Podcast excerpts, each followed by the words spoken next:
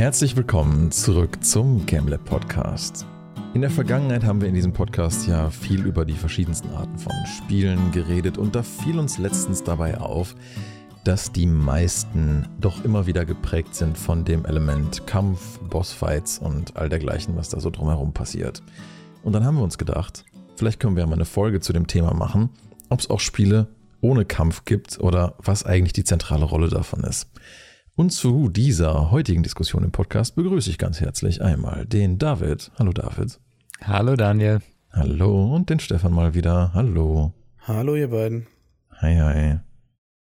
Ja, ich finde das schon ein zentrales, interessantes Thema. Als ich mal so ein bisschen über meine Game-Listen geschaut habe, ich habe so einen Google-Sheet, da schreibe ich immer Sachen rein, die ich Leute irgendwann mal empfehlen möchte. Mir fiel es gar nicht so leicht, zu diesem Podcast jetzt wirklich rauszufinden, wo da dieses Element Kampf nicht drin ist. Ist das leicht, das zu finden oder ist es auch eher schwer? Also ich fand es relativ simpel. Ja, also für mich auch. Ich glaube, das liegt aber wirklich dran an der Art von Spielen, die wir bevorzugt spielen oder überhaupt spielen, glaube ich. Mhm. Mhm. Ähm, also es gibt, es gibt ja gewisse Genres, da ist Kampf einfach entweder gar nicht drin oder unwichtig. Ja. Und das liegt halt in der Natur der Sache dann. Ich springe jetzt einfach mal rein und sage, eine ähm, sehr spezifische Simulation hat dann halt keinen Kampf. PC Building Simulator. Da gibt es halt kein Element, das mit Kampf zu tun hat, also hat es keinen Kampf drin. Außer vielleicht die Grafikkartenpreise. Wobei im Moment gehen die wieder. Ja, genau, vielleicht. Oder ich habe gerade geschaut, ist gerade äh, Simfest bei Steam, ne? Da sind natürlich ganz viele Simulationen drin, von denen manche sicher auch was mit Kampf zu tun haben irgendwo. Wenn du halt den Cop Simulator machst oder sowas, aber ähm, eben der, ich baue meine Straßenbahn oder mal baue meine Eisenbahn, äh, da ist halt kein Kampf drin in der Regel. Ne? Mhm. Ne? Und ähm, genauso bei so Simulationen wie Two Point Hospital, die einfach so ein bisschen, ja, auch vielleicht mehr auf Humor gehen. Da gibt es natürlich Herausforderungen, ne? irgendwas geht schief, irgendwelche Katastrophen passieren, aber du kämpfst halt nicht gegen menschliche oder andere Gegner. Ich finde, man kann das tatsächlich sogar relativ gut auf Genres festmachen. Also, wie du sagst, bei Sim Spielen ist halt zwar auch Kampf vorhanden, aber der Hauptteil ist nicht Kampf, aber du kannst es auch auf Point-and-Click und Rätselspiele ausweiten, mhm. wo halt Kämpfen auch in der meisten Zeit eher nicht Thema sind. Also es ja, je nachdem, was du spielst. Also ich meine, so Monkey Islands hatten meistens dann schon es ist dann halt vielleicht ein bisschen anders dargestellt. Ne? Vielleicht ist es ja ein Dial äh, auch ein dialogbasierter Kampf oder weiß ich nicht, da musst du irgendwas lösen oder zeitgebunden. Also prinzipiell hast du schon recht. Ich, ich glaube, die, die meisten The Point-and-Clicks, da geht es eher um Entdecken und Rätsel lösen. Hm. Ja. Monkey Island hat in dem Fall tatsächlich ein Kampfsystem. Du tötest allerdings niemanden. Ne? Du besiegst deinen hm. Gegner nur und dann ist fertig. Das ist schon mal ähm, ein bisschen, bisschen anders. Gibt aber sicher auch Point-and-Click-Adventures, wo du Kampf drin hast. Genauso ja. wie es Simulationen gibt, wo du Kampf drin hast. Zum Beispiel genau. Aufbaustrategie-Simulationen.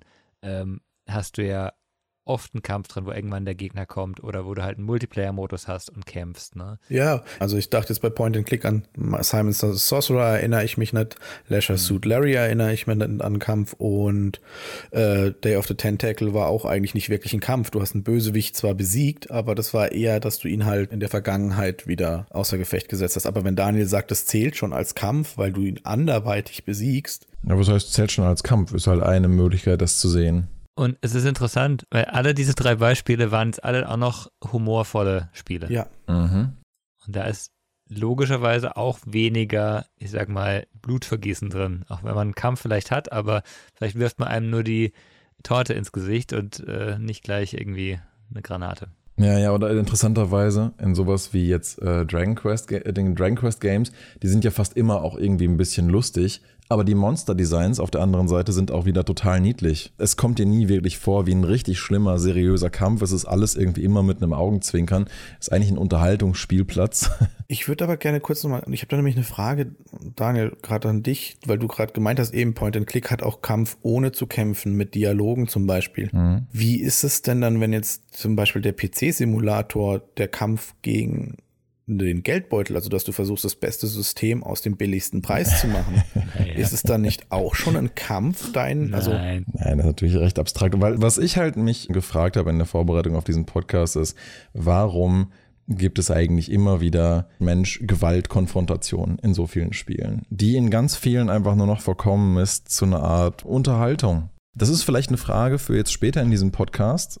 Also vielleicht haben wir dafür ein bisschen mehr Futter, um das zu beantworten, wenn wir halt erst gucken, was gibt es denn für welche ohne Kampf. Vielleicht finden wir dabei sogar raus, warum das irgendwie essentiell ist oder warum das für viele Leute so wichtig ist, dass es da drin ist oder es vielleicht sogar erst spannend macht. Finde ich gut, dass du gerade gesagt hast, wollte ich eben auch gerade sagen. Vielleicht lassen wir diesen, dieses Kampf mal eher außen und sagen lieber Gewalt in Spielen, weil ein, ein Kampf ist ja schon, äh, Stefan, wie du richtig sagst, du kannst äh, für alles Mögliche kämpfen. Du kannst auch irgendwie um, um Ressourcen oder die, die optimale Kette von deinem Aufbauspiel irgendwie kämpfen, aber das ist ja kein, kein Kampf im Sinne von Gewalt. Ja, okay. Ich würde nur gucken, dass wir nicht in den Passus zu viel abdriften mit Gewalt in Spielen, weil es gibt ja auch Spiele, die das Thema Gewalt thematisieren, aber vielleicht trotzdem nicht so kampforientiert sind. Das mögen super wenige sein. Gut, okay, vielleicht können wir es. Kampf im Sinne von Gewalt, aber. Also äh, mir, mir geht es darum, wir töten keine anderen, keine Figuren im Spiel, die menschlich oder robotisch oder was weiß ich sind. Also ich würde mhm. zum Beispiel auch ein, ein Horizon, wenn du, wenn du, das zentrale Spielprinzip ist, dass du Maschinen tötest, ne? Mhm. Ja, das und zentrale Prinzip ist auf die Fresse. Egal welche ja, Problemlösung genau. du machst, auf die Fresse. Genau, und gerade bei, bei Aufbausimulationen, es gibt ganz wenige, wo nicht irgendwann einen Gegner hast, der plötzlich auf dich zukommt und, und dann heißt, oh, jetzt gibt es aber einen Gegner und du musst dich verteidigen. Ne? Ja. Und mhm. natürlich ist es dann eben Normalfall so, du bist der Verteidiger, aber effektiv musst du kämpfen, um weiterzumachen. Ne? Ja. Und ähm, es gibt davon auch Ausnahmen. Es gibt auch eben Aufbausimulationen, die, wo du einfach weiterbaust und vielleicht gibt es mal eine Naturkatastrophe und du musst auch im übertragenen Sinne darum kämpfen zu überleben. Mhm. Aber du tötest halt keine Gegner und das ist ein ganz anderer ähm, Ansatz, finde ich, ähm, weil du viel entspannter da bist. Dann lassen wir aber so, so Hybridspiele wie diese Apokalypsen-Spiele, die ja, ich meine so Spiele, die halt wirklich davon leben, dass ständig Naturkatastrophen über dich hereinbrechen und du dich darauf vorbereiten musst. Das wäre ja auch ein Kampf ums Überleben. Aber die würden dann rausfallen, weil halt keine Gewalt stattfindet. Ja, aber das ist ja die Frage, wäre das das? Weil es ist ja eigentlich eben nicht Gewaltkonflikt gegen ein anderes Lebewesen, was David gerade meinte. Deswegen, also ich habe nur mal als Beispiel, ich habe jetzt hier auch stehen zum Beispiel ähm, From Dust auf meiner Liste. Das mhm. stimmt so gesehen nicht so ganz, weil ich glaube, da gibt es auch Momente, wo halt der, der Stamm, dem du halt durch Terraforming eigentlich hilfst, mit der Welt klarzukommen, auch irgendwann mal hier und da auf ähm, andere Stämme oder Feinde oder Tiere oder sonst was trifft. Deswegen ist es schon wieder interessant, weil eigentlich kann ich es gleich schon wieder von meiner Liste streichen. Aber für mich im Kopf war From Dust so ein Spiel halt ohne Kampf, weil du als Spieler zumindest, du terraformst die Gebiete eigentlich nur und guckst, dass das Volk, was da wohnt, dann irgendwie sich dann die Natur da zu eigen macht und dann wachsen da vielleicht wieder Bäume, wenn da halt auch wieder Wasser lang fließt oder es wird überhaupt erst bewohnbar und so. Ist natürlich schon roughes Terrain. Und ich meine, es gibt dann nachher auch Kämpfe zwischen Stämmen, also insofern passt es vielleicht nicht so ganz in die Liste, aber du als Spieler jedenfalls hast selber eigentlich nicht damit zu tun, dass du selber irgendwie ja, aktiv kämpfst oder was machst. Äh, du könntest aber selber entscheiden, aktiv teilzunehmen. Also mir fällt da jetzt Black and White ein. Dass du quasi selber, auch wenn dann irgendwie du äh, den anderen, den anderen Stamm, du könntest natürlich es auch überlassen, aber du kannst natürlich als Gott auch sagen, so, hier habt ihr meinen Blitz. Aber das Spiel hat ja aktiv Kampf- und Gewaltsysteme. Du kannst ja den ganzen anderen Stamm verbrennen, du kannst Klötze aktiv auf die Gebäude schmeißen, du kannst deine Kreatur, die andere Kreatur vermöbeln lassen, bis sie stirbt, du kannst halt komplett alles verwüsten. Also Kannst du das bei From Dust nicht? Also ich habe das Spiel nicht. Naja, das, deswegen meinte ich ja. Ich glaube, das ist vielleicht so ein Beispiel, was auch nicht so ganz da reinpasst. Hm. Aber deswegen habe ich ja gesagt, lass uns vielleicht nicht nur über das Thema Gewalt reden, weil dann wird es zu unspezifisch, weil wenn ich dann einfach Lava kippen kann über das Dorf und alle verbrennen, dann ist das nicht zwingend ein Kampfelement, aber ich habe trotzdem Leute gewalttätig verbrannt. Ja gut, aber eben andersrum hatten wir es ja auch schon,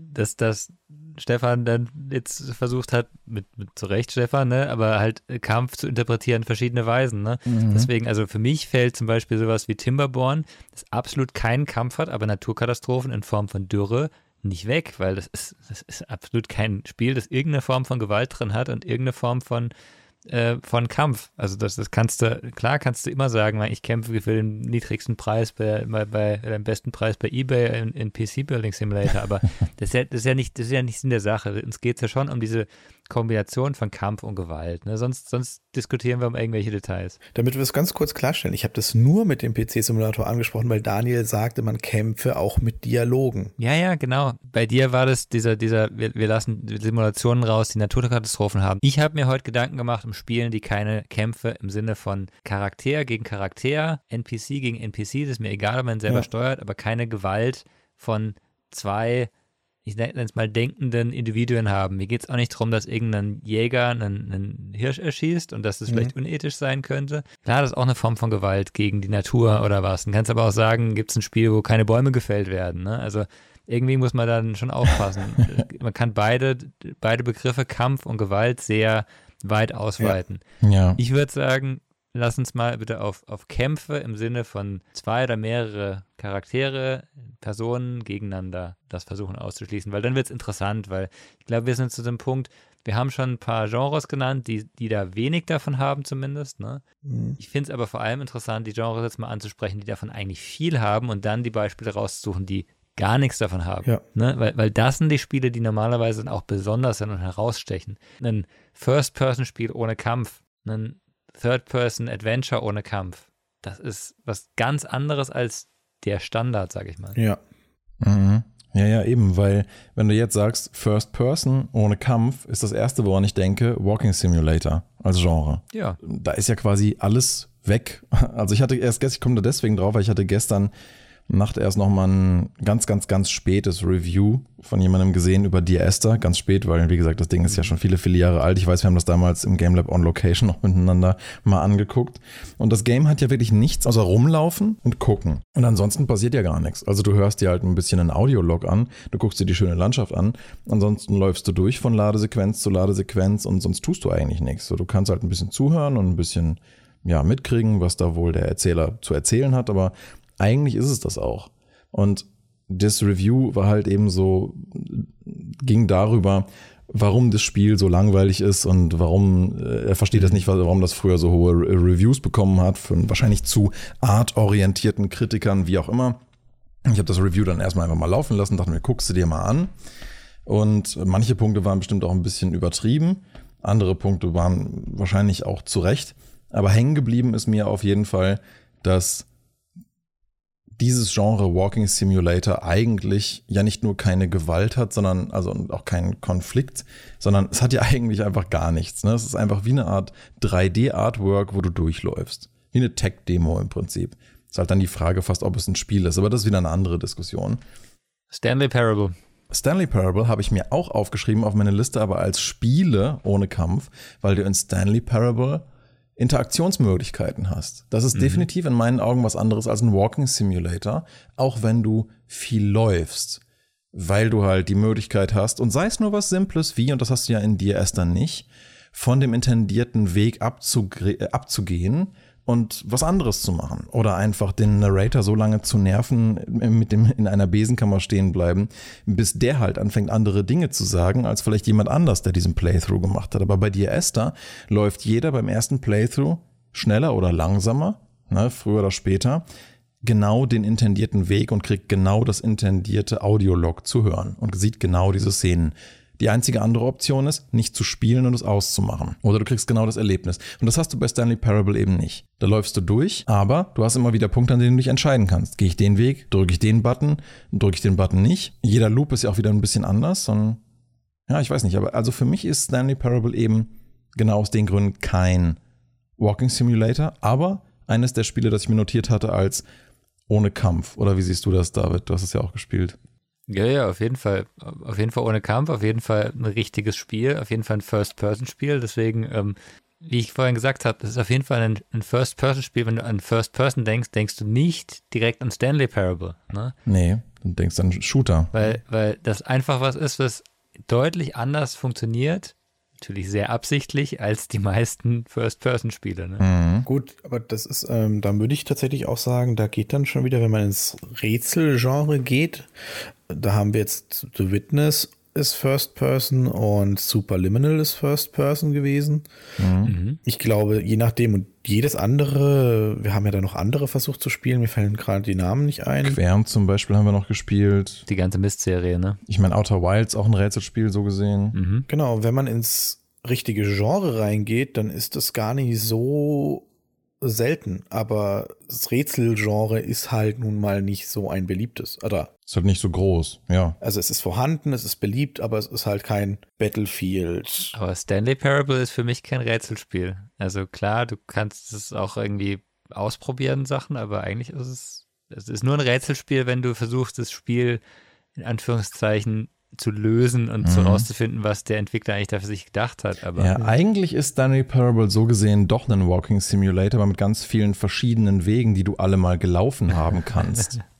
aber, aber Stefan, guter Punkt. Rätselspiele sind auf jeden Fall im Großen und Ganzen ohne viel Kampf. Ja. Wobei man sagen muss, da gibt es halt auch wieder dann die Frage, es gibt immer wieder Zwischen, Zwischenfälle, wo es, wo es doch ist. Ne? Ja, es gibt immer ein Spiel, wo man vielleicht doch einen Kampf machen muss als Rätsel, aber wir reden ja eigentlich so eben superliminal. Du hast eigentlich keinen Kampf, außer mit dir selber. und der Kameraperspektive eventuell. Mhm. Ja. Oder äh, The Witness, wo ja im Endeffekt auch kein Kampf herrscht, außer äh, gegen dein eigenes Hirn. Das mhm. sind ja genau so Sachen. Deswegen, da ist man sehr, sehr schnell zu Hause, glaube ich, mit ohne Kampf, First Person. Da wird man auf jeden Fall fündig. Ja. Was glaubt ihr, warum brauchen Rätselspiele das nicht? Naja, weil der Inhalt, der Inhalt ist klar definiert. Du willst ein Rätsel lösen. Ob das jetzt diese, diese visuellen Schieberätsel wie bei Witness sind oder ob du irgendwas finden musst. Ähm, du hast ein klares Ziel. Du gehst auch mit dieser Erwartung normalerweise in die Spiele rein. Okay, ich, ich will jetzt hier diese Welt irgendwie lösen. Und wenn du jetzt zwischendurch kämpfen musst, würdest dich ablenken und dadurch würdest du wahrscheinlich wieder vergessen, was du eigentlich machen wolltest bei dem Rätsel gerade. Also eigentlich wäre dein Kampf sogar kontraproduktiv. Ja, es zieht den Fokus irgendwie dann weg, ne? Ich denke, bei so Rätselspielen oder wie bei allen anderen Spielen, es kommt auch auf den Faktor an, was der Mensch, der das gerade spielt, möchte. Und dementsprechend sind diese Spiele auch angepasst. Also möchte ich, äh, keine Ahnung, deswegen ist, denke ich, der Truck-Simulator oder auch der Farming-Simulator so beliebt. Es gibt halt so viele Leute, die nach einem stressigen Tag Arbeit halt einfach nur entspannen wollen und dann halt hingehen und sagen, okay, ich schieb halt, keine Ahnung, meinen Traktor übers Feld Du hast noch nie Farming Simulator gespielt, ne? Nee. Das ist das stressigste Spiel der Welt. das ist unglaublich stressig. Du musst deinen Anhänger ranmachen, das funktioniert nicht und du hast nur noch äh, zwei Stunden Zeit, bis die Sonne untergeht. Super, toll. hey, und dann musst du über das scheiß Feld richtig fahren, gerade Linien fahren. Das ja. ist sowas von stressig. Sehr gut. Ja, aber für andere ist es halt richtig entspannend. Ja. Und ich glaube, dasselbe geht halt auch da in diese Richtung es, be es befriedigt Bedürfnisse. Mhm. Also es ist bei vielen Kampfspielen ist es halt Teil der Geschichte. dass halt die Story, das haben wir bei Büchern, das haben wir bei Filmen, dass Kampf halt doch meistens irgendwie auftaucht, um eine Spannung zu kreieren oder ein Horrorelement oder ähnliches. Ich glaube, das liegt viel damit zusammen und diese Simulationsspiele befriedigen halt in dem Moment dann genau diesen Wunsch oder Rätselspiele strengen halt das Köpfchen an. Also da ist halt deine Intention, wenn du das spielst, du möchtest dich selber herausfordern. Hm, ja, du mhm. hast quasi dein Hauptbedürfnis, was du hast, wenn du jemand bist, der dieses Spiel spielt, dann eigentlich schon befriedigt. Ne? Ja. Du willst ein Rätsel lösen und du hast das kathartische Erlebnis durchs Rätsel lösen. Genau. Okay, es gibt ja auch Spiele wie God of War zum Beispiel, die, die kombinieren das dann. Da hackst du dich durch die Gegend und zwischendrin sind vielleicht auch hier und da mal Rätsel drin. Aber das ist ja nicht der Hauptfokus. Niemand würde sagen, dass God of War 3 ein Rätselspiel ist, obwohl es ganz viele Schalter, Puzzle, Schieberätsel und so hat. Vielleicht dort eher um ein kleines Intermezzo zu bieten, um zwischen dem ganzen Struggle mal was anderes zu zu haben. Oder Shadow of the Colossus besteht ja quasi nur aus Bosskämpfen. Aber dazwischen hat es halt eben diese Kontrastelemente des Kampfs gegen die Natur, ne? dass du halt irgendwie rausfinden musst, wo muss ich her, wo muss ich lang klettern, wo ist es gefährlich, wo kann ich nicht lang. Das ist ja wie so eine Abwechslung, wahrscheinlich bei God of War ähnlich. Es ist ja deswegen nicht zwingend schlechter. Also ich fand jetzt die Rätsel in God of War nicht unpassend, auch wenn das vielleicht nicht der Hauptfokus war. Ja. Also ich meine, habt ihr bei Third Person auch ein paar Sachen? Also mir sind nämlich ein paar Sachen eingefallen, sogar im Multiplayer-Bereich. Multiplayer und ohne Kampf. Also der Kampf ist vielleicht untereinander, weil man sich hasst am Ende des Tages, weil jemand die Karotten nicht rechtzeitig geschnitten hat. Overcooked zum Beispiel. Mhm ist da ja eigentlich auch. Es läuft ja ohne Kampf, also wie man es halt nimmt, ohne Kampf. Ja, ne, es ist halt im Prinzip ist das aber auch, würde ich sagen, ein Kochsimulator. Also es ist halt ein sehr chaotischer, sehr durcheinanderer, ja, der nicht schon. der echten also, Welt entspricht, aber im Wesentlichen vom Grundprinzip ja ist es ein Spiel, was analog zur echten Welt einen Prozess nachahmt. Und damit fällt das für mich in die Kategorie Arcade-Simulation. Ja, stimmt schon. Insofern wundert mich das nicht, dass da kein Kampf ist. Da ist natürlich so ein bisschen aus humoristischen Gründen Kampf mit drin. Da ist dann das fiese Spaghetti-Monster, das halt seinen Zorn auf die Welt loslässt und es kann halt nicht gestillt werden. Du musst jetzt in den nächsten Jahren der beste Koch werden, der es schafft, dieses Spaghetti-Monster zu sättigen und dann hast du die Story halt geschafft. Ja, ja aber das ist eher so aus Spaß, ne? Der Kampf gegen das Spaghetti-Monster. Eigentlich ist es ein Kampf gegen die Zeit, weil wenn es kein Kampf gegen die Zeit wäre, wäre es dann wirklich nur einen Kochsimulator und mit einem weniger ja. niedlichen Design und weniger bescheuerten Maps auch natürlich viel weniger unterhaltsam. Aber grundlegend ist es ein Simulator, würde ich sagen. Es gibt tatsächlich Videos online für, also ich sehe das jetzt gerade, weil mir Blended Zoo gerade vorgezeigt wird und das erinnert mich daran, dass ich da so die ein oder andere Reaction äh, schon gesehen habe, weil Blended Zoo ist ja im Endeffekt, du baust deinen Zoo, betreibst den und du hast eigentlich keinen Kampf oder ähnliches oder du tötest ja eigentlich mhm. auch nichts. Ja, diese Tycoon-Games sind ja auch, ähm, auch eher von dieser Art, ne? Auch aber grundsätzlich auch Simu so Simulationen oder Aufbauspiele. David meint ja auch schon, die meisten Aufbauspiele, die er so spielt, die haben ja auch keinen Kampf. Und das passt ja auch so ein bisschen zu dem, was du, Stefan, vorhin meintest, dass wenn der Spieler schon sein Hauptbedürfnis befriedigt hat, warum soll man das dann vermischen mit was anderem? Ja, ja. Und natürlich gibt es Sachen wie They Are Billions, du hast halt Aufbaukampf, Aufbaukampf, aber dann hast du halt auch Sachen wie, was weiß ich, Satisfactory oder so. Da bastelst du halt einfach nur dein Zeug vor dich hin und freust dich halt drüber, wie es funktioniert. Vorher hattest du eine andere Frage angefangen und zwar, äh, kennt ihr Third-Person-Games ohne Kampf? Also ich kenne wieder eins, da wäre ich im Rätsel Rhyme. Bist du sicher? Ich habe das durchgespielt und ich habe das Gefühl, da gibt es viel an, an Konflikt. Kann man nicht sogar auch mit irgendwas zuhauen? Ich weiß es gerade gar nicht mehr genau. Nee, also du konntest rufen, du konntest springen und du konntest anfassen. Du, also du rennst, dann, da gibt es diesen einen großen Vogel, aber vor dem rennst du nachher eher davon, ne? Oder besiegst du den auch? Das weiß ich nicht. Also ich habe das auch in meiner Liste, aber ich habe es nicht, also für die Liste für heute nicht reingeschrieben, weil ich mir eben nicht mehr sicher war, ähm, wegen diesem großen Vogel, ob man ihn dann doch irgendwie äh, besiegt oder doch gegen irgendwas dann kämpft nachher. Ich war mir nicht mehr sicher. Aber Rhyme ist tatsächlich, ja, das ist so ein Third Person, aber eigentlich auch Puzzle- und Erkundungsspiel, ne? Ja. Das erste, was mir einfiel, war, und David, da kannst du mich gerne korrigieren, mir ist Sable nochmal eingefallen, aber ich bin mhm. mir nicht mehr sicher. Hat Sable eigentlich eine Art Kampfsystem? Nicht so weit wir es gespielt haben. Ganz ehrlich, ich habe ich hab Sable äh, die letzten Tage wieder mal ein paar Mal gespielt. Also eines, eine Sache war, da bin ich in so ein Gebiet rein, das eindeutig düster war, weil dann so Vogelschwärme oben waren. Ich nicht so richtig sicher wusste, ob ich da jetzt einfach reinfahren oder reinlaufen will, weil man weiß halt nicht, ob man irgendwann kämpfen muss. Mhm. Ne? Aber es war im Endeffekt nichts. Also ich glaube, dass Sable kein. Ja, vor allen Dingen, weil äh, es, das Game ist, was das angeht, dann fast sogar bedrückender, weil man ja weiß, dass es Kampfmechaniken möglicherweise geben könnte. Aber du weißt halt auch, die ganzen Stunden, die du gespielt hast, hat dich niemand darauf vorbereitet. Mhm. Ich meine, es ist ja, weiß nicht, wie, wie in der echten Welt ja so ein bisschen auch. Die meisten Leute sind ja glücklicherweise nie dazu gezwungen, in irgendeine krasse Kampfsituation reingehen zu müssen. Und das macht dann, glaube ich, diese düsteren Areale in Sable auch noch so ein bisschen bedrohlicher, weil du eben nicht weißt, ob du dich gleich wehren musst. Du weißt aber gar nicht wie, weil dich niemand je darauf vorbereitet hat, weil du eigentlich nicht kämpfst in diesem Spiel. Ja, kein Kampf. Ich bin mir auch nicht sicher. Ähm, Deliver Us the Moon hat keinen echten Gegner, aber ich habe es nicht durchgespielt wieder. Es kann sein, dass da hinten irgendwas kommt, aber das ist halt auch wieder dieses Explorative. Eigentlich ist es ein Rätselspiel. Du musst halt rausfinden, was da passiert ist. Ne? Und dann sind wir wieder bei dem, bei dem Genre. Also ein Nicht-Rätselspiel, Third Person ohne Kampf. Ist dann ein Walking Simulator.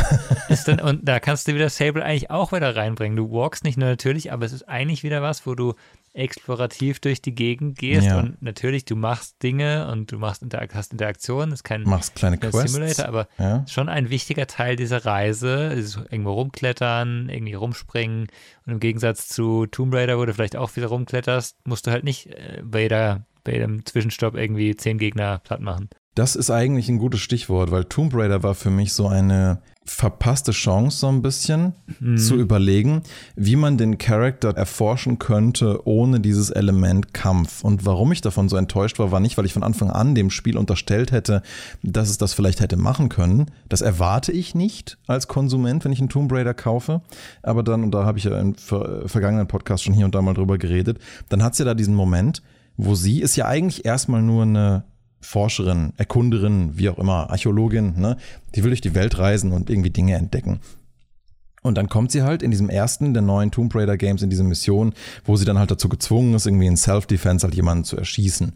Und das nimmt sie dann erstmal total krass mit und da hätte ich es halt interessant gefunden, wenn man sich da halt einfach dann Storytelling-technisch mit beschäftigt hätte, was es denn bei ihr überhaupt ausgelöst hat, dass sie so eine Cold-Blooded äh, Killerin geworden ist im Laufe der Zeit, die das halt null stört, wenn sie irgendwen über den Haufen ballert.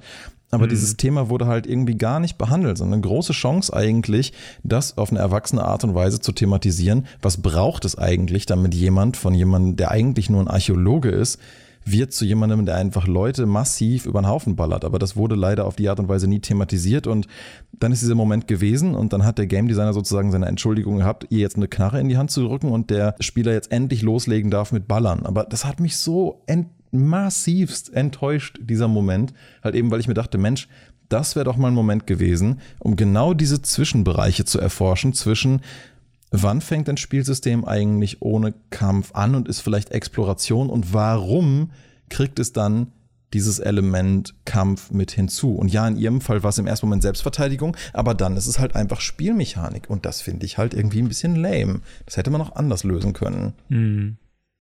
Was mir bei Third Person noch eingefallen ist, bin ich mir aber nicht, also ich, ich glaube, ich habe es nie gespielt, aber Third-Person Multiplayer Animal Crossing hat auch keine Kämpfe, oder? Das ist ja einfach sehr deutlich für, für auch für Kinder. Ja, wobei es auch eine sehr große erwachsene Fangemeinde hat. Ich meine, meine Freundin und eine gute Freundin von uns, die spielen das immer mal wieder. Es ist, äh, wie gesagt, altersgruppenmäßig, glaube ich, gar nicht so eingeschränkt, aber es wirkt natürlich erstmal von der Stilistik so, als wäre es vor allen Dingen auch für Jüngere gedacht. Es ist ja unter Jüngeren auch sehr beliebt und Animal Crossing, ja, das hat tatsächlich keine Konflikte, keine Gewalt. Du, ja, im Prinzip läufst du rum und gestaltest deine Insel. Ne? Du baust ein Häuschen, du baust vielleicht eine kleine Farm, du sammelst irgendwelche Ressourcen, du lernst Freunde kennen, lernst äh, dann, also NPCs, die du dann halt auf deine Insel einladen kannst, die dann eventuell da wohnen kommen und vielleicht ziehen sie auch mal wieder weg. Und im Prinzip ist Animal Crossing damit vom Genre her, würde ich sagen, auch wieder wie so eine Art kleiner Live-Sim.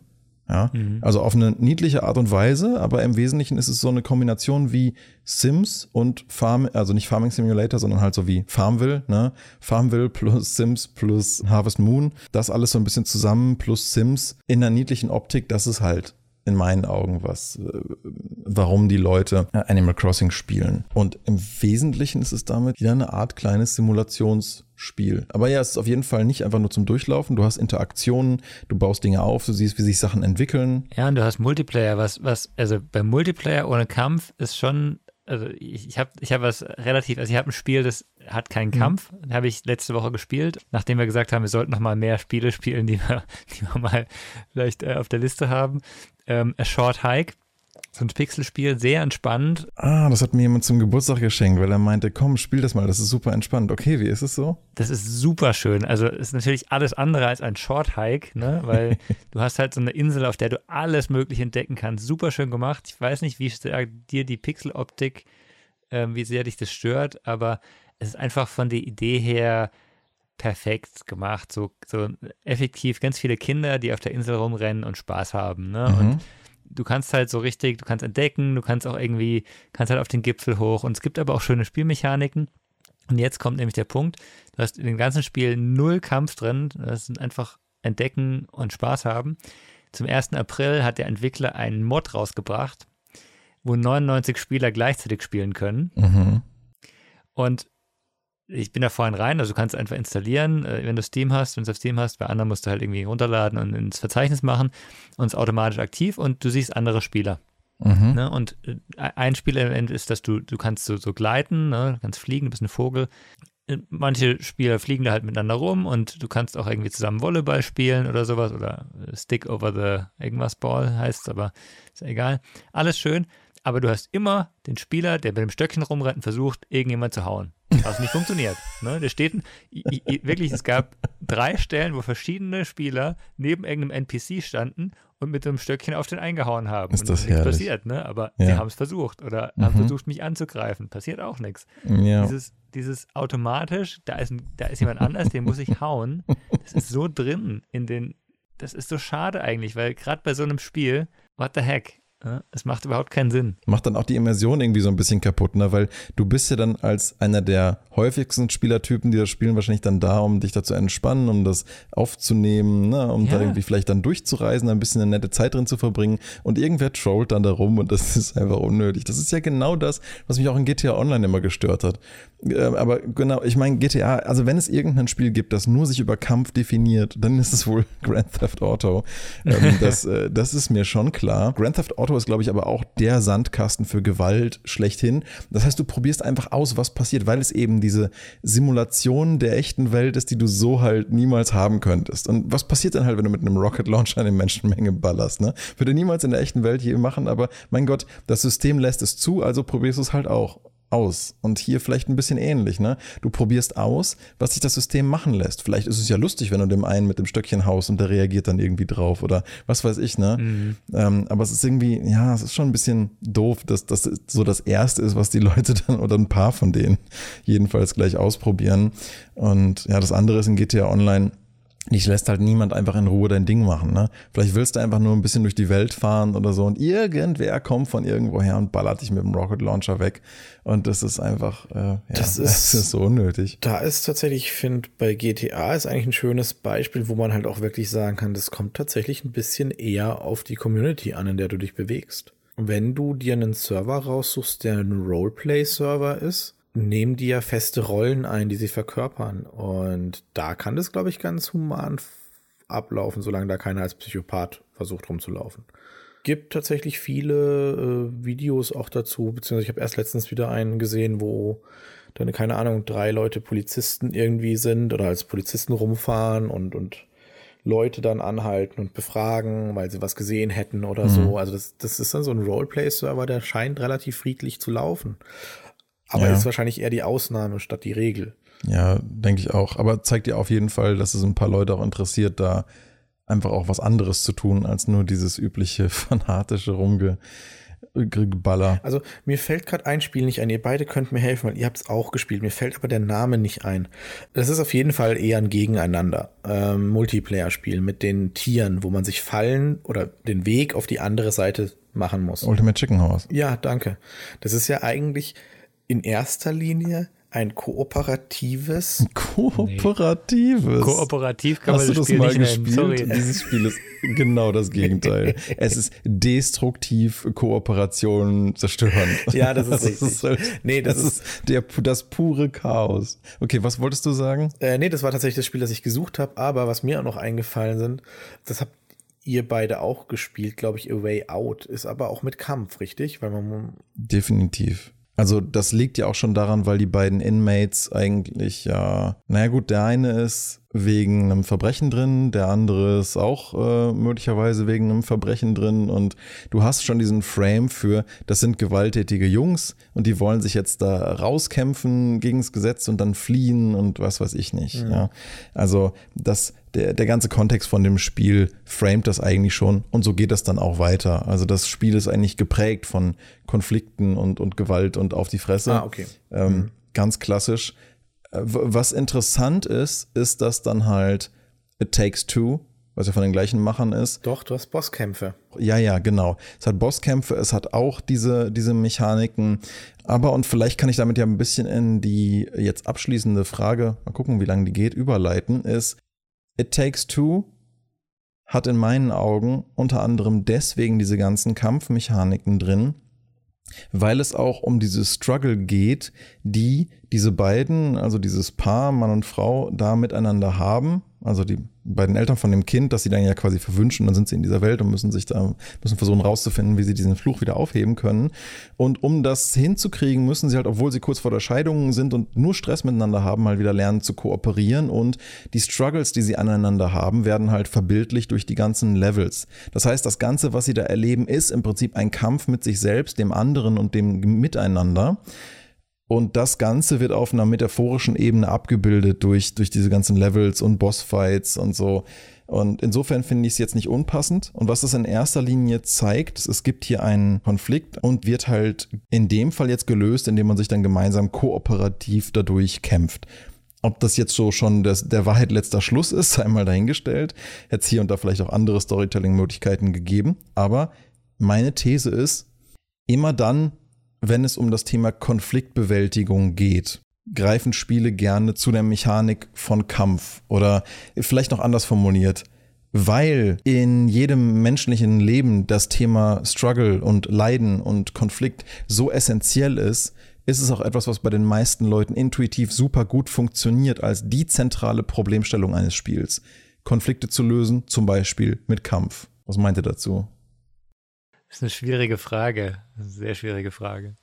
Schon. Also was mir bei so Spielen, ich glaube, Kämpfe sind da halt irgendwie dahingehend wichtig, weil ich es aus allen Medien, die man bisher konsumiert hat, es nie anders kannte. Ich habe noch nie ein Buch gelesen, in dem es nur darum ging, dass er halt läuft und sich umguckt.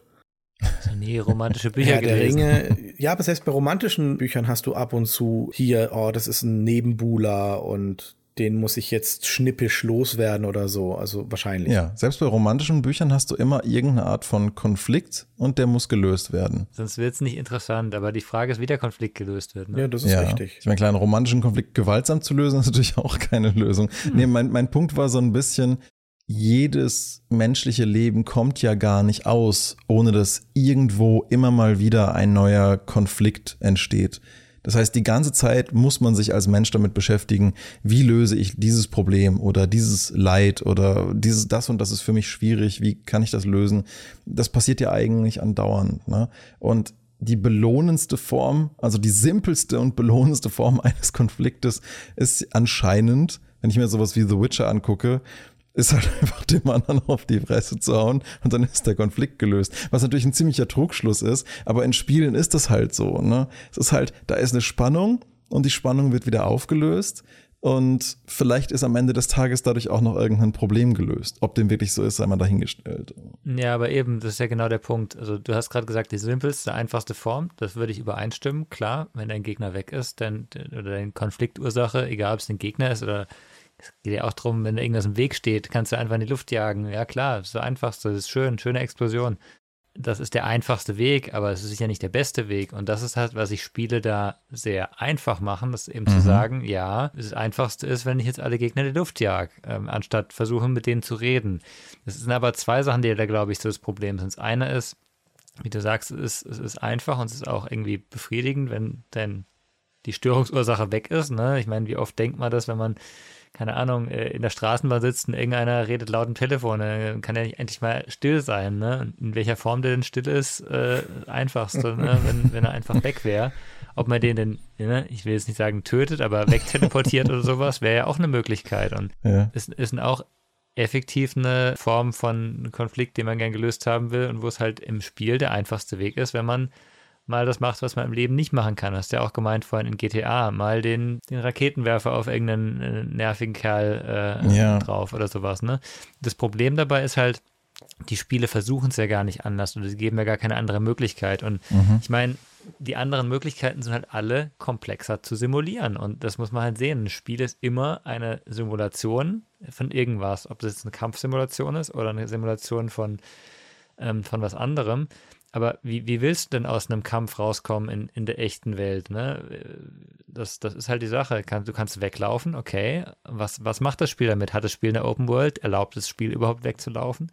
Es wird einfach viel komplexer, sowas zu generieren nachher, ne? Ja, ja, ich meine, wenn du jetzt so ein Game wie The Witcher hast und da ist irgendwie so ein Waldtroll und du läufst auf ihn zu und du siehst direkt die Health Bar angezeigt. Also ja. so, so habe ich das erst gestern in Elden Ring, als wir wieder eine Spielsession gemacht haben, ja erlebt, ne? Du läufst übers Feld und da ist irgend so ein riesiger Zombie-Drache und der wird halt wach, wenn du vorbeiläufst und du hast direkt eine Health Bar unten im Bild. Mhm. Natürlich ja. ist dir sofort klar, jetzt gibt's auf die Fresse oder ich sterbe. Oder du rennst weg, oder? Oder du rennst weg. Das Ding ist nur, die Health Bar hat dir ja trotzdem was kommuniziert. Die hat dir ja trotzdem die primäre Problemlösung kommuniziert, nämlich das Ding muss weg. Ja, und du kriegst da wahrscheinlich auch noch was dafür. Das heißt, natürlich kannst du sagen, ich löse das Problem, indem ich wegreite und lasse das Ding leben. Aber das Spiel erzieht dich ja schon dazu, davon auszugehen, dass du da was dafür Positives bekommst, wenn du ihn denn killst. Und die Health Bar genau. sagte ja auch sofort, das haben wir jetzt zu tun. Das ist das Obstacle, das muss weg. Wenn ja. das Ding gar nicht erst untargetbar wäre, wenn es keine Health Bar hätte, dann würdest du dich vielleicht erstmal fragen, was, was soll ich denn hier jetzt gerade? Vielleicht reagiert der Drache ja auch nur unter ganz bestimmten Bedingungen auf dich aggressiv. Vielleicht mag der es einfach nur nicht, wenn du ihm ganz dolle zu nahe kommst oder ihn irgendwie an seiner Wunde am Flügel anfasst oder was weiß ich was, ja. Aber wie du schon sagst, David, sobald du anfängst, diesen Sachverhalt, den man auch ganz simpel darstellen kann mit einem Kampf, auf andere Weisen zu lösen, dann musst du eigentlich anfangen, jede Situation individuell komplex zu simulieren und viele verschiedene Szenarien zu schaffen. Ja. Und ja, so ein Spiel soll ja irgendwann auch mal fertig werden. Ne? Deswegen gibt es ja auch diesen Begriff von Core Gameplay Loop, ne? in den alles reinpassen muss. Also die Spielmechaniken müssen ineinander greifend, rund und immer irgendwie wieder ähnlich und interpretierbar und wiederholbar sein. Und wenn der Core Gameplay Loop halt nicht zulässt, dass du halt mit so einem Drachen redest, dann ist das nicht intendiert, soll aber auch nicht passieren und davon soll aber auch im Design dann bitteschön nichts abweichen. Also, genau, aber das ist ja, ja genau der Punkt. Ne? Die Spielentwickler hätten ja ein Core-Gameplay integrieren können, das dir ermöglicht, mit Drachen zu reden. Ob das dann eine Fähigkeit ist oder ob die Drachen einfach telepathisch mit dir reden können. Das gibt es ja in verschiedenen Geschichten, dass, dass sowas eben möglich ist. Und plötzlich hast du eine andere Möglichkeit und du musst mhm. nicht kämpfen. Und das ist genau das, was zum Beispiel gute Fantasy von schlechter unterscheidet aus meiner Sicht, wo du halt nicht nur ähm, ja, ich äh, habe jetzt wieder mein tolles äh, magisches Gegenständchen gefunden und kann jetzt damit die Welt retten, ja. sondern die Welt retten ist halt nicht so einfach. Die Drachen sind vielleicht nicht die Bösen mhm. unbedingt, sondern die wollen vielleicht selber irgendwas erreichen oder äh, haben keine Lust mehr vertrieben zu werden, ne? Die Orks oder sowas. Das, das, die haben ja auch Motive und Interessen. Gut, bei, bei Orks das Herr der Ringe vielleicht nicht, aber ne, vielleicht ja doch, vielleicht gibt es ja doch was im Hintergrund. Ja, eben, und das fand ich halt bei Game of Thrones so dermaßen schlecht gelöst, als sie sich dann von den Büchervorlagen lösen mussten und dann selber irgendwie ihre Seasons schreiben, dass ich mir eigentlich, bevor das Source-Material aufgehört hat zu existieren, ziemlich klar das Gefühl hatte, dass diese Story darauf hinausläuft, dass der Night King irgendwelche eigenen Motive hat und auch für was steht und früher oder später eine Konfrontation unausweichlich wird, aber diese Konfrontation nicht zwingend in Gewalt enden muss, wenn man nur die richtige Methode findet, miteinander zu interagieren. Ob das jetzt ein Dialog ist oder naja, aber in Game of Thrones mit ohne Gewalt eine Lösung zu finden, ist jetzt auch ein bisschen komisch. Ja, aber Game of Thrones framed von Anfang an, dass halt natürlich es eine Welt ist, in der viel Gewalt stattfindet, aber die Welt halt viel komplexer ist als nur diese Art der primitiven Konflikte. Deswegen bist du ja dann auch in Season 3 und 4 so krass überrascht, als du, wenn du plötzlich merkst, oh, hier findet zwar gerade eine gewalttätige Lösung statt, aber die Art der Wege, wie sie dahin geführt haben, waren dermaßen politisch komplex konzipiert von bestimmten Akteuren, dass es natürlich jetzt in diesem einen Fall in einer gewalttätigen Aktion geendet hat, aber die Dinge, die dazu führen, sind trotzdem viel multifacettierter als einfach nur primitives, komm, wir ziehen mit dem Schwert gegeneinander und fertig. Und das hat Game of Thrones in meinen Augen ja auch wesentlich interessanter gemacht, dass die Konflikte eben nicht immer, äh, also sie wurden ja nicht immer nur gewalttätig, teilweise auch äh, diplomatisch oder strategisch oder wie auch immer geschickt gelöst. Ja. Da gibt's ja nicht nur Kampf. Und das hat die ersten vier Seasons toll funktioniert. Und dann wurde es halt einfach zu einer ultra primitiven Soap-Opera mit nur noch auf die Fresse. Und genauso löst sich ja auch der zentrale Konflikt mit dem Night King nachher. Und das ist so eine dermaßen verpasste Chance, einfach zu zeigen, wie du es jetzt gerade meintest, als Beispiel mit Elden Ring. Vielleicht haben die Drachen ja eigene Motive, vielleicht könnte man ja mit denen reden. Das hätte man ja auch erforschen können in Game of Thrones. Das Budget und die Zeit hätten sie gehabt, wollten sie ja nicht. Aber gut, das ist eine andere Geschichte. Aber ja, in Elden Ring sehen wir dann, es passiert halt ne, nicht, dass du halt diese Optionen hast, weil es halt der Core Gameplay Loop, der soll halt so. Und bei der ganzen fantastischen Welt, die Elden Ring ist, würde ich mir doch hier und da manchmal schon ein bisschen wünschen, dass Sachen mal ein bisschen unkonventionell laufen.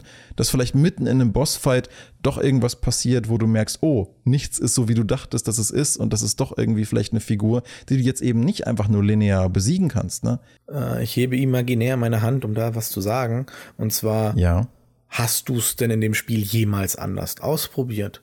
Punkt eins. Und Punkt zwei ist, hast, aus welchem Grund hast du das Spiel gekauft? ja, gut, zwei gute Fragen. Ich antworte vielleicht mal erst auf die letztere. Ich kaufe in der Regel Spiele immer mit der Erwartungshaltung, mit der freudigen Erwartungshaltung, hoffentlich eine Welt zu entdecken, die mir völlig neu und so fantastisch ist, dass ich mich da Ewigkeiten mhm. drin verlieren kann und im Idealfall gern eine Story erleben möchte, die ich vorher so vielleicht noch nicht gesehen habe. Und da ist mir gerne jedes Mittel recht. Wenn Elden Ring gesagt hätte, wir brauchen kein Dark Souls-artiges Kampfsystem, hätte ich gesagt, okay, cool, Elden Ring, was bist du denn dann? Dann ja. erzähl mir doch deine Geschichte. Und wenn Elden Ring dann ein nennen wir es mal Outer Wilds im Elden Ring Universum gewesen wäre, dann hätte ich das auch erstmal interessant gefunden und mich versucht damit auseinanderzusetzen, was denn da passiert. Natürlich spiele ich das Kampfsystem von Dark Souls und Elden Ring in dem Fall jetzt gerne, weil ich es halt halbwegs kann, in den Fingern habe und das ja auch irgendwie kathartisch ist. Ne? So ist es nicht. Ich meine, halt irgendwie da ein paar Gegner wegzuklatschen, das ist schon ein belohnendes Erlebnis. Es ist ja auch gut konzipiert und fluide umgesetzt. Aber meine Hauptintention, wenn ich sowas kaufe, ist nicht, und ich glaube, das ist vielleicht der Grund, warum du mir die Frage gestellt hast, ist nicht wegen cooler Bossfights. Auch wenn das vielleicht unintuitiv klingt, ja, weil du kaufst es, glaube ich, wegen cooler Bossfights, oder? Nö.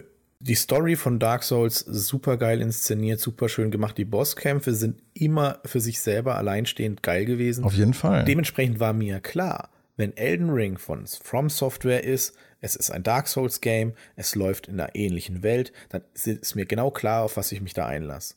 Und genau deswegen habe ich es mir dann auch gekauft, weil ich genau das bekomme, was ich wollte. Mein Core Loop war genau das, was ich bisher kenne und was ich mag. Mhm. Dementsprechend mhm. habe ich das gekriegt. Jetzt wäre für mich die Frage, hast du bei irgendeinem Boss bisher versucht, es anders zu machen?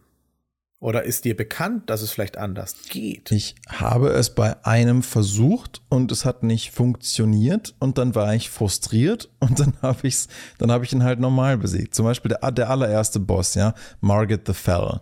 Du kannst bei einem NPC ein Item kaufen, das dir in seiner Itembeschreibung suggeriert, man könnte damit diesen Boss irgendwie binden mhm. oder festketten oder wie auch immer. Ja. Das Item habe ich mir geholt. Ich habe es im Kampf mehrfach ausprobiert, in verschiedenen Situationen in diesem Kampf, in zwei verschiedenen Phasen.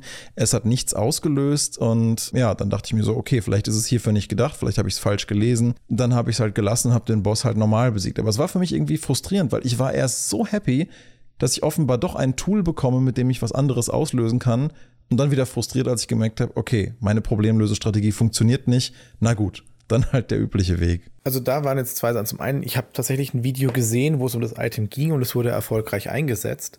Aber das Resultat mhm. wäre ja dasselbe gewesen. Selbst wenn du ihn gebunden hättest, hättest du ihn besiegen müssen. Das weißt du ja nicht. Als Spieler in dem Moment, wo du das Item kaufst, weißt du erstmal nur, binds Margaret once imprisoned to the ground oder so. Ja, steht ja in dem Item drin. Was auch immer das jetzt genau heißen soll, habe ich dann in dem Moment nicht verstanden, mhm. weil dieser Boss steht auf einer offenen Fläche und ist offenbar nicht imprisoned. Also was auch immer äh, damit gemeint sein soll. Aber wenn ich dieses Item einsetze und in dem Moment passiert was, zum Beispiel ich kette den Boss an den Boden und dann bleibt er dort angekettet, die Bossleiste verschwindet, die Musik hört auf, es steht dort Great Enemy Felled mhm. und das Event ist zu Ende, aber ich kann danach mit ihm reden und er bleibt dann für immer dort angekettet, kann ich daraus eine ganz andere Dynamik entwickeln und das hat, das hätte ich wirklich geil gefunden, als wenn ich dann einfach nur sage, ja, ich beinde ihn jetzt und dann haue ich ihn trotzdem zu Brei. Genau das war ja mein Wunsch, dass ich da irgendwas anders machen könnte.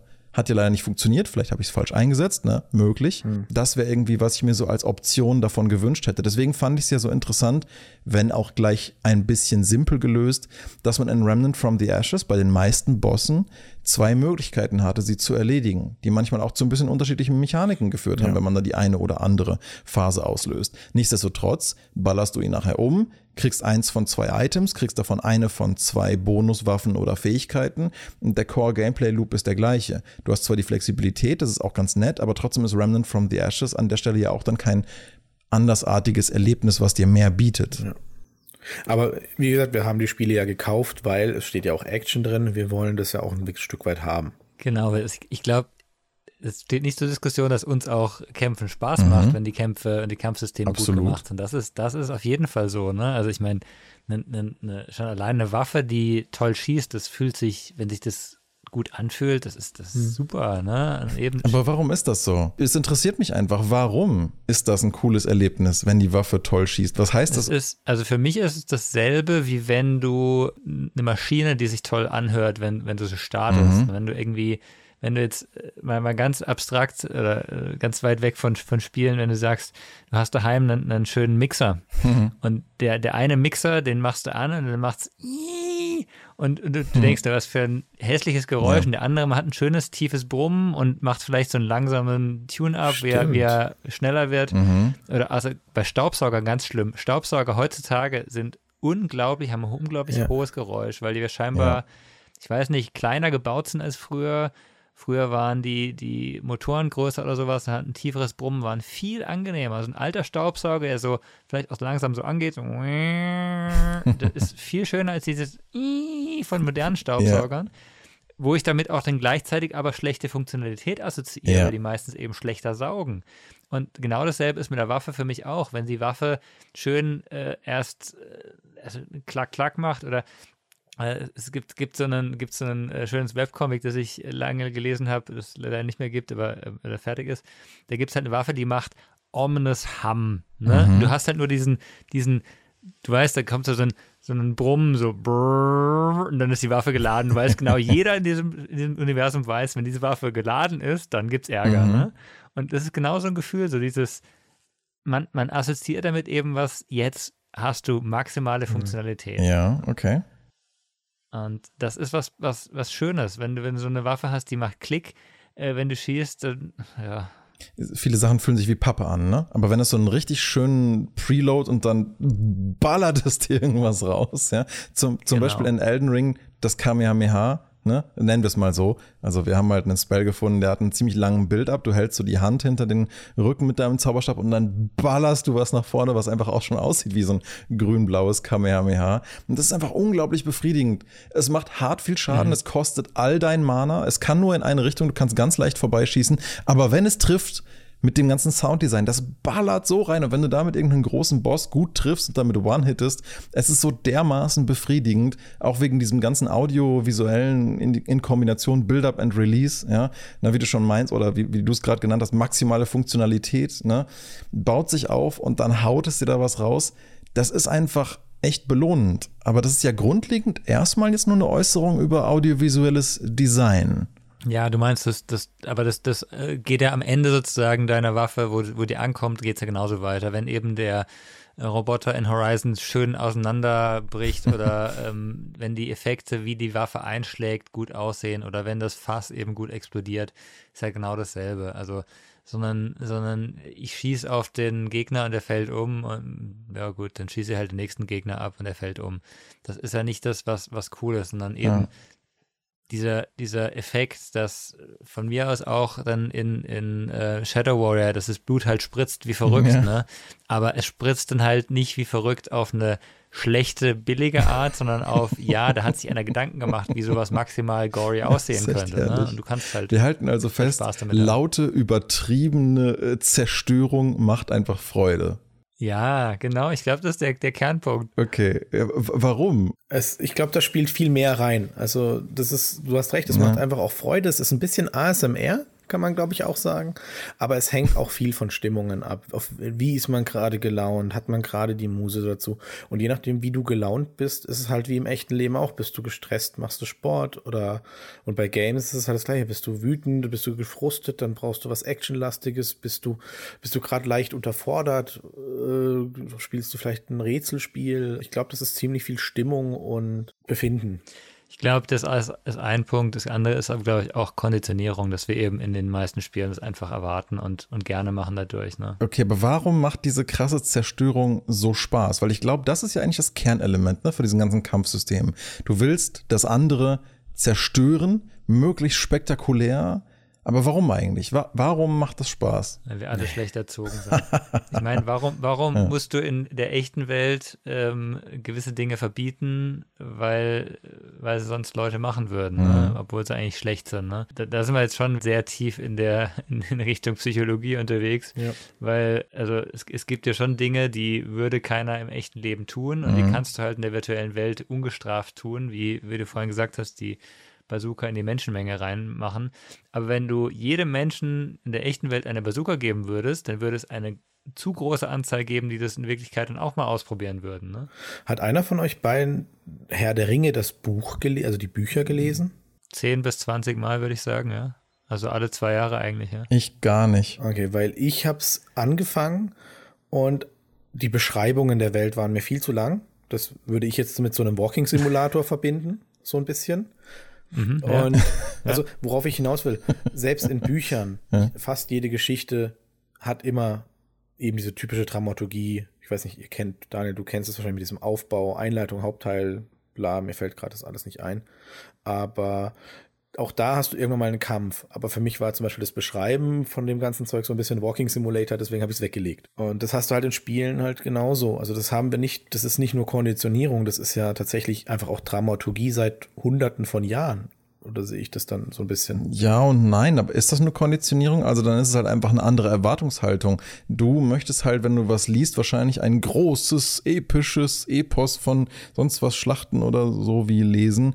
Aber ne, es, das Ganze braucht ja halt auch an der Stelle erstmal ein bisschen Kontext. Ja. Ne? Du hast ja im Film auch erstmal Establishing Shots und Szenen, in denen was beginnt. Ne? Braucht es die nicht auch für den Kontext und Kontrast? Oder ist es dann echt für dich so, wenn nicht gleich was passiert, dann langweilig? Nein, ich liebe die der eiserne Druidenbücher. Das etabliert eine Welt, in der alle Götter leben. Also die leben wirklich, sie können auf Erden wandeln und ähnlichem. Ist ganz lustig, wenn dann ein mexikanischer Jesus auftaucht und mit dem äh, Protagonisten redet. Ist ganz cool gemacht, also auch vom Humor her. Aber du hast halt auch dann so ein Herr der Ringe, wo, Entschuldigung, das ist jetzt aus der Erinnerung der ersten 30 Seiten, wo er halt, glaube ich, anfängt, irgendeinen Baum zu beschreiben oder die Auen beschreibt über fünf, sechs Seiten. Und man denkt so, puh, okay, ähm, gut, das hätte ich jetzt auch mit einem Satz gehabt. Das heißt, es reicht dir in dein, okay, jetzt driften wir ein bisschen in ein anderes Thema, aber ich finde es nicht uninteressant. Also es reicht, es reicht dir also in deiner Fantasie, wenn einfach ein Satz steht mit jemand sieht ein Schloss. Dann hast du gleich ein Gefühl dafür, was das für eine Welt ist? Nö, nö, nö, das nicht. Also ein Satz reicht natürlich nicht jede, jedes Buch ist da ja ein bisschen mehr. Aber es gibt halt auch ein zu viel. Und mir reicht natürlich nicht, da ist ein Schloss. Aber die Harry Potter Bücher, das sind sechs Bücher und im ersten Buch war dir eigentlich klar, wie das aussieht. Und du hattest ein Bild vor Augen. Und das war gut gemacht, das war gut geschrieben. Mir ist, mir ist ein Beispiel eingefallen, das, ähm, das da gut reinpasst und wieder vielleicht zurückführt. Es ist unbestreitbar, dass der Herr der Ringe eines der wichtigsten Werke in der Fantasy ist, einfach weil es zum Zeitpunkt, als es rauskam. Herr der Ringe ist trotzdem nicht besonders super toll geschrieben. Ne? Also es gibt kein Werk in der Fantasy-Geschichte, das einflussreicher ist als der Herr der Ringe, so gesehen. Ne? Jeder Fantasy-Autor, der gut geworden ist, hat Herr der Ringe gelesen, hat Elemente daraus übernommen. Aber Trotzdem ist Herr der Ringe kein mhm. super gut geschriebenes Buch. Ne? Also es sind keine drei super gut geschriebenen Bücher. Als Buch, wenn du ein tolles Buch willst, ist der Hobbit sehr viel besser geschrieben. Aber der Punkt darin ist genau der, den wir eigentlich jetzt haben. Herr der Ringe ist noch sehr einfach. Der Herr der Ringe hat eben diese großen, klaren Storylines. Du, du hast halt irgendwann den Kampf. Der Kampf, im, der Böse mhm. wird im großen Kampf besiegt, ne? effektiv. Oder effektiv wird er nicht im großen Kampf besiegt, sondern hinten raus mit seinem geheimen, wir schmeißen den, den Ring in, in den Turm. Aber auch da gibt es viele kleine Kämpfe. Wenn du aber eine, zum Beispiel eine andere äh, Fantasy nimmst, die qualitativ meiner Meinung nach deutlich höher ist, nämlich zum Beispiel Ursula K. Le Guins Earthsea, da gibt es eben Szenen, wo dann der Zauberer zum Drachen geht. Du hast eine Geschichte und alles ist klar. Der Zauberer ist der Einzige, der Drachen besiegt hat. Der Drache ist der große böse Drache. Du weißt, da kommt ein Kampf. Und die Geschichte endet damit, dass beide miteinander reden und eine Lösung finden. Aber das ist genauso der Punkt. Also ähm, es gibt halt Möglichkeiten, eine nicht gewaltsame Lösung zu finden. Da musst du dir aber Gedanken machen. Du musst eben dann die überraschende Wendung haben. Das ist ein bisschen was, was, was Daniel, was du vorhin hattest, ne? Ähm, wenn dich jetzt Elden Ring überrascht hätte in so einem Fall, wärst du ja auch happy gewesen, ne? Die Frage ist, ob alle, sagen wir mal, 90 Prozent der anderen Spieler happy gewesen wären. Ja, wahrscheinlich nicht. Wahrscheinlich wären die Leute dann massiv enttäuscht gewesen, weil sie halt eben unter einer anderen Prämisse, nämlich als Dark Souls 4 Elden Ring gekauft hätten. Und viele Spieler sind dann halt, die sind ja nicht mal, diese Community ist ja nicht mal verzeihend damit, wenn jemand bei Sekiro nach einem normalen Schwierigkeitsmodus fragt. Nichtsdestotrotz hatte ich mich ja eigentlich unter anderem deswegen auch Elden Ring gefreut, weil ich ja wusste, aha, das ist eine Zusammenarbeit mit George R. R. Martin und vielleicht deswegen dann mal eben kein klassisches Dark Souls 4. Vielleicht heißt es deswegen auch anders, weil es vielleicht eigentlich eher ein geschichtenerzählerisches Epos wird. Stellt sich jetzt aber nach 130 Spielstunden, und ja, wir sind immer noch nicht mal halb durch, heraus, dass es eigentlich ein Dark Souls 4 ist. Also ich merke bislang nicht, muss ich ja ehrlich gestehen, nicht so richtig. Ich, ich weiß natürlich nicht, was sein Anteil daran gewesen ist, aber ich fühle ein Dark Souls 4 mit vielleicht ein bisschen mystischen Aspekten und interessanten Namen und Storytelling Anfängen hier und da.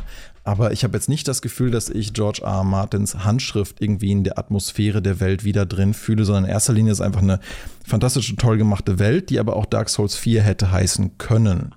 Und ich wäre vollkommen in Ordnung damit gewesen, wenn sie George R. R. Martin mit reingenommen hätten, um ihre Dark Souls-Formel halt mal ein bisschen aufzuweichen, um was anderes zu machen, was vielleicht ein komplexeres Storytelling wird, wie eben äh, Game of Thrones Season 1, 2, 3. Das hätte mich persönlich nicht gestört.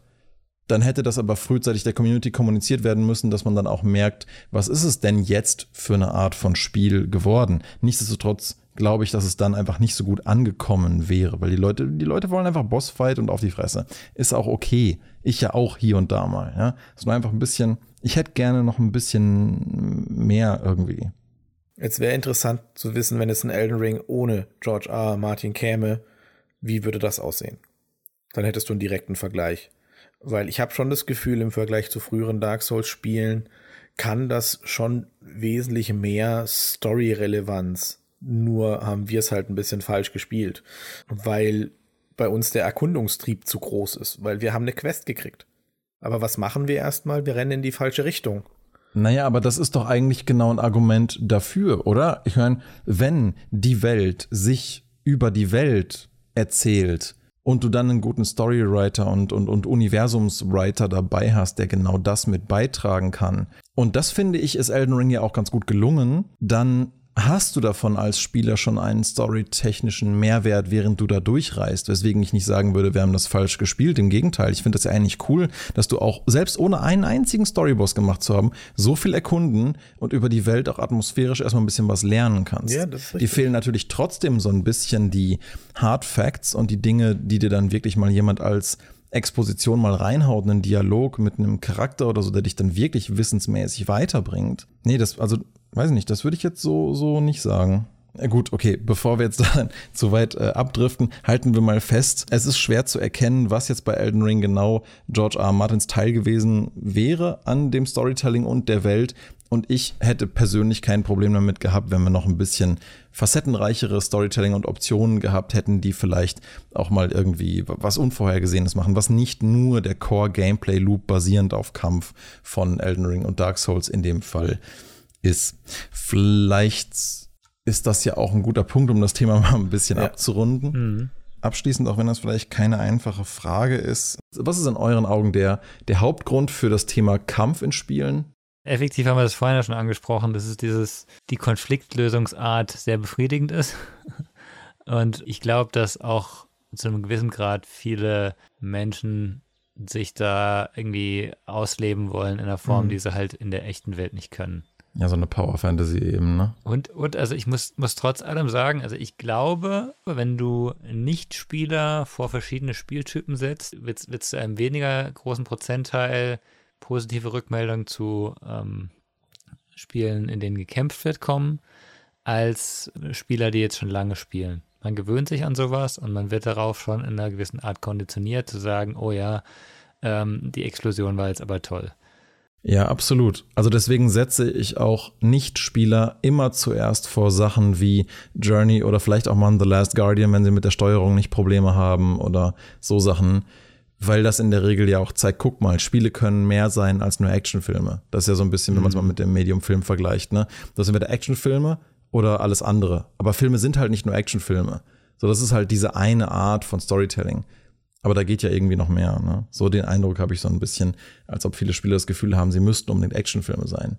Aber es ist nicht so, als ob das keinen Spaß macht. Stefan, was, was würdest du sagen? Was ist für dich so der Hauptgrund? Oder ist dir das auch wichtig, dass Spiele Kampfelemente haben? Nö, ich denke aber, dass es viel von dem eben, wie ich es versuche auch immer, ich habe ja die ganze Folge immer auf Buch und ähnliches gepocht, weil meine Lieblingsgenre auch im Lesen waren immer Fantasy oder und da gab es halt immer irgendwas zu bekämpfen, irgendwelche Schlachten zu führen oder ähnliches.